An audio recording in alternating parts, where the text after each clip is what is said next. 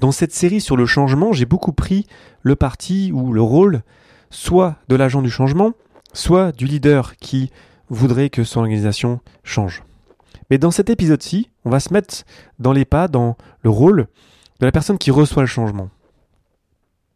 Donc on a un rôle dans une organisation et d'un coup on nous dit voilà, faut passer à Scrum, faut passer à Kanban, faut passer à tel ou tel euh, euh, framework ou, n'importe quel finalement changement euh, qu'on reçoit en fait. On reçoit un mail, on reçoit un message et on dit voilà maintenant ça va se passer comme ça. Donc mettons-nous dans les souliers de cette personne qui quelque part reçoit le changement. Lorsqu'on est dans ce rôle, on peut soit le suivre, le changement, parce qu'après tout, pourquoi pas, on n'est pas obligé de résister à tout. Il y a plein de bonnes choses qui sont proposées dans nos organisations, c'est pas fondamentalement négatif évidemment.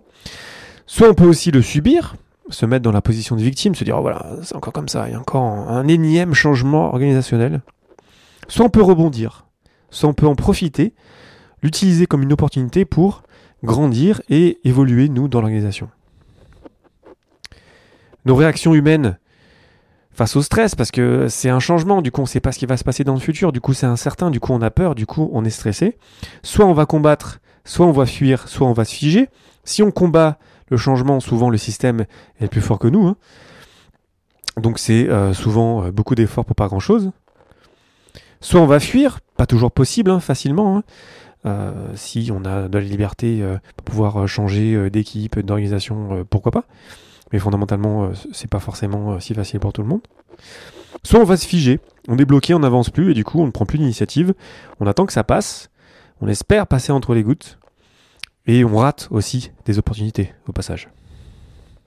Finalement, on se retrouve avec deux options, soit changer si on suit, soit ne pas changer, résister, combattre, fuir, se figer. Et pour résumer, on se retrouve avec deux options, changer ou ne pas changer. Ce qu'on peut changer, ce sur quoi on a du poids, de l'impact, c'est ce qu'on fait nous-mêmes, ce qu'on contrôle. C'est le cercle de contrôle, c'est-à-dire c'est ma partie, mes pensées, mes mots, mes actions, mes choix. Et tout ce qui est des autres, tout ce qui est à l'extérieur de moi, ce que je contrôle directement, ça appartient aux autres et c'est hors de ma zone de contrôle. C'est prendre mes responsabilités que d'agir de manière consciente et dans mon intérêt personnel. C'est ma responsabilité d'agir et de comprendre qu'il y a plein de choses que je ne contrôle pas. Donc c'est le cercle de contrôle. Ça, c'est la base. C'est se rendre compte que, alors ça paraît peut-être évident, mais il y a plein de choses qu'on ne contrôle pas. Et ce qu'on contrôle d'abord, en fait, c'est nos actions. Si on dézoome un peu autour de ce cercle de contrôle, je vais m'appuyer sur le cercle d'influence de Stephen Covey. Autour de ce qu'on contrôle, on a ce qu'on peut influencer. C'est-à-dire que c'est pas quelque chose qu'on peut changer directement, mais on peut quand même l'influencer. Donc on a un cercle d'influence autour de ce cercle de contrôle. Peut activer notre pouvoir de persuasion, on peut essayer de convaincre, ça ne veut pas dire qu'on va y arriver, mais en tout cas, il y a un espace là d'influence.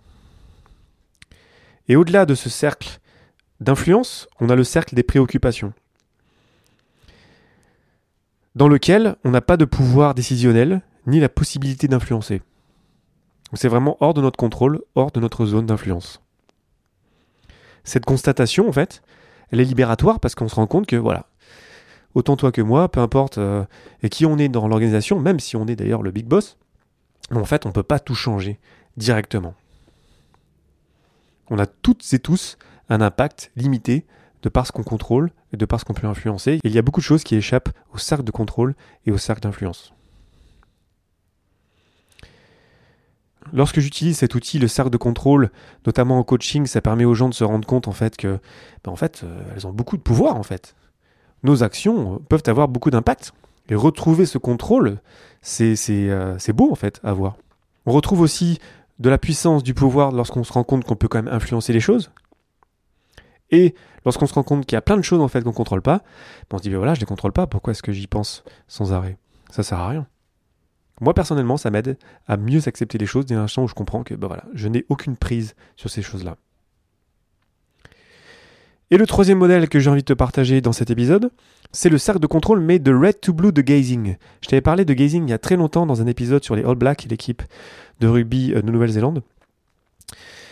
Et euh, très simplement, on retrouve le cercle de contrôle, enfin en tout cas les choses qu'on peut contrôler, donc ok ça c'est clair. Il y a les choses qu'on ne peut pas contrôler, donc c'est la zone d'influence, voilà, c'est hors de mon contrôle, hors de mes actions. Et entre les deux, il y a les choses qu'on peut influencer. Alors la différence est subtile entre le cercle d'influence de Stephen Covey et puis euh, donc euh, les cercles de euh, gazing, de red to blue, parce que on est vraiment là sur le contrôle.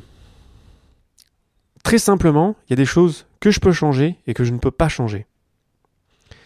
Et pendant longtemps, j'étais resté avec cette idée-là en disant, voilà, si je peux rien y faire, ben voilà, tant qu'à faire, autant l'accepter. Mais il y a un espace d'influence. Et cet espace d'influence, il est plutôt à moyen ou long terme. Il n'est pas direct parce que l'influence n'est pas quelque chose qui se passe euh, de manière euh, directe et instantanée. C'est un petit peu comme euh, les pays qui font du soft power. Lorsque des ambassades organisent des événements, par exemple les ambassades françaises, pour promouvoir la culture française. Il va pas se passer un truc directement après coup, mais à force d'influence répétée, régulière, en fait, on arrive finalement à influencer certaines décisions. Bon, là, je parle un petit peu de géopolitique, mais fondamentalement, ça s'applique à beaucoup de choses aussi dans nos relations humaines.